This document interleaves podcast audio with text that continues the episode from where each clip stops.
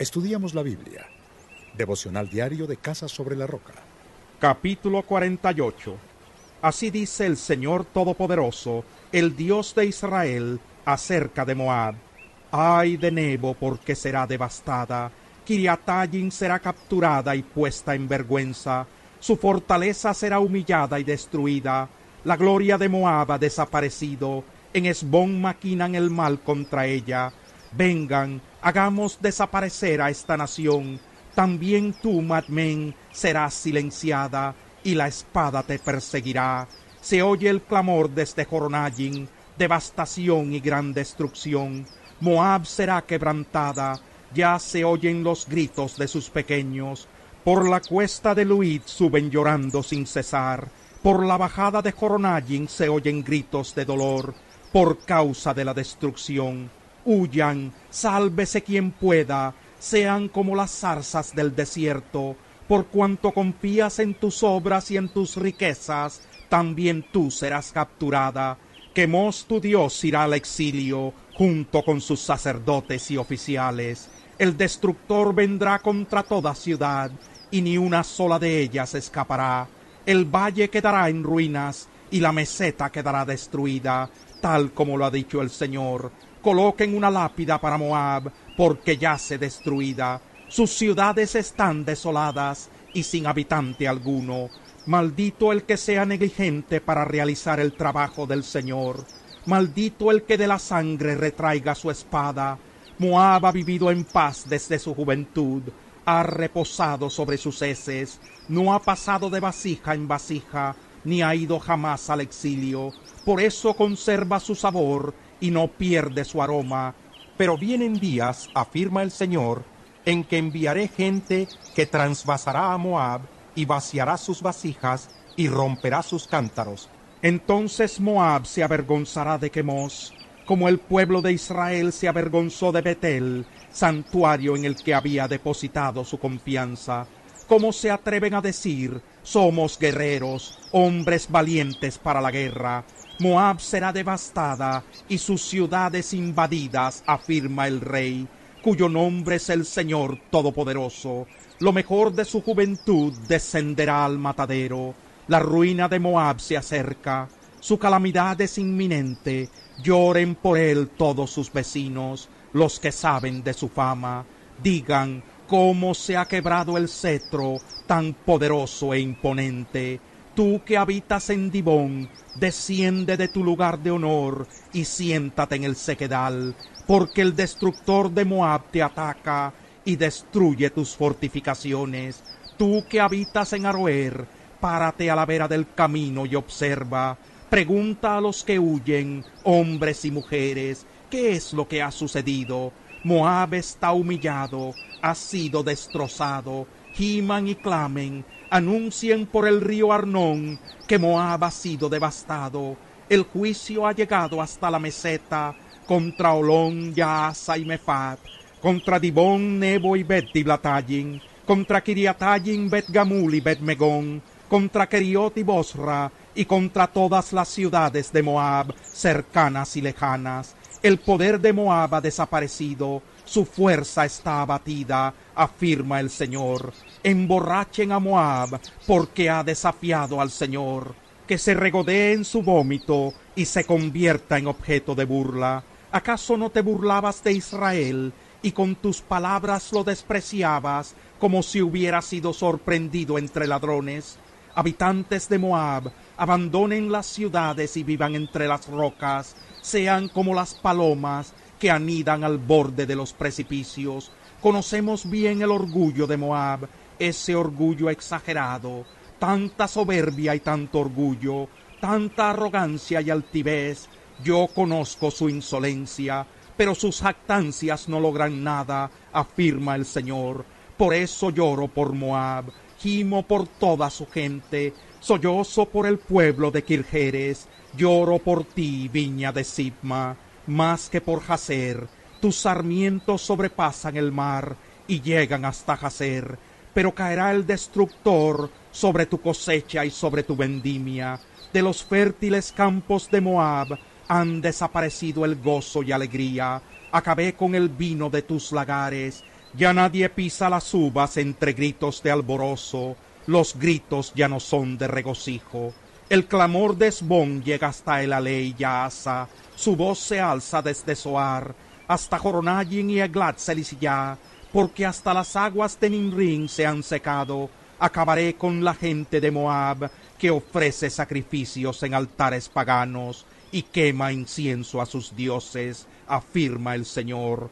Por eso con sonido de flautas gime por Moab mi corazón, con sonido de flautas gime mi corazón por Kirjeres, porque han desaparecido las riquezas que acumularon, toda cabeza está rapada y toda barba rasurada, en todas las manos hay incisiones, y todos están vestidos de luto, sobre todos los techos de Moab, y por todas sus plazas solo se escuchan lamentos, porque rompí en pedazos a Moab, como a una vasija desechada, afirma el Señor. Cómo quedó hecha pedazos, cómo gimen, Moab ha vuelto la espalda del todo avergonzada, es para todos sus vecinos objeto de burla y de terror. Así dice el Señor, miren, vuela el enemigo como águila, sobre Moab despliega sus alas, sus ciudades serán capturadas y conquistadas sus fortalezas. En aquel día el corazón de los guerreros de Moab será como el de una parturienta. Moab será destruida como nación, porque ha desafiado al Señor. El terror, la fosa y la trampa aguardan al habitante de Moab, afirma el Señor. El que huya del terror caerá en la fosa, el que salga de la fosa caerá en la trampa, porque yo hago venir sobre Moab el tiempo de su castigo, afirma el Señor. A la sombra de Esbón se detienen exhaustos los fugitivos. De Esbón sale un fuego, de la ciudad de Sijón una llama que consume las sienes de Moab y el cráneo de los arrogantes y revoltosos. Ay de ti, Moab, el pueblo de Quemos está destruido, tus hijos son llevados al exilio, tus hijas al cautiverio, pero en los días venideros yo cambiaré la suerte de Moab, afirma el Señor. Aquí concluye el juicio contra Moab. Capítulo 49 Así dice el Señor acerca de los amonitas. ¿Acaso Israel no tiene hijos? ¿Acaso no tiene herederos? ¿Por qué el dios Moloch ha heredado Gad y su pueblo vive en sus ciudades? Vienen días, afirma el Señor, en que yo haré resonar el grito de guerra contra Rabá de los amonitas, y se convertirá en un montón de ruinas, y sus ciudades serán incendiadas. Entonces Israel despojará de todo a los que de todo la despojaron, afirma el Señor. Gimes Bon, porque haya sido destruida. Griten hijas de Rabá, vístanse de luto y hagan lamentación corran de un lado a otro dentro de los muros, porque Moloch marcha al destierro, junto con sus sacerdotes y oficiales. ¿Por qué te jactas de tus valles, de tus fértiles valles, hija rebelde, que confías en tus tesoros y dices, ¿quién me atacará? Voy a hacer que te acose el terror por todas partes, afirma el Señor Todopoderoso. Todos serán expulsados, cada uno por su lado, y nadie reunirá a los fugitivos. Pero después de esto cambiaré la suerte de los amonitas, afirma el Señor. Así dice el Señor Todopoderoso acerca de Edom.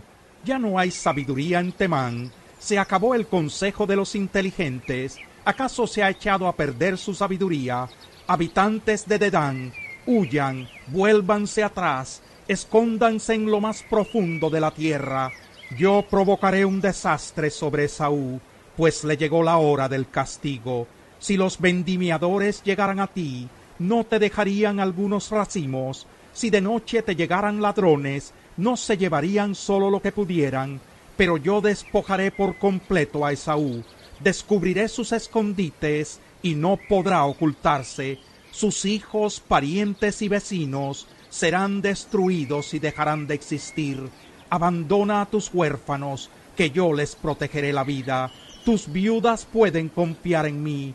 Así dice el Señor, Los que no estaban condenados a beber la copa de castigo, la bebieron. ¿Y acaso tú vas a quedarte sin castigo? De ninguna manera quedarás impune, sino que también beberás de esa copa. Juro por mí mismo, afirma el Señor, que Bosra se convertirá en objeto de maldición y en horror, oprobio y desolación. Para siempre quedarán en ruinas todas sus ciudades. He oído un mensaje del Señor. Un heraldo lo anuncia entre las naciones. Reúnanse, ataquen a la ciudad, prepárense para la guerra.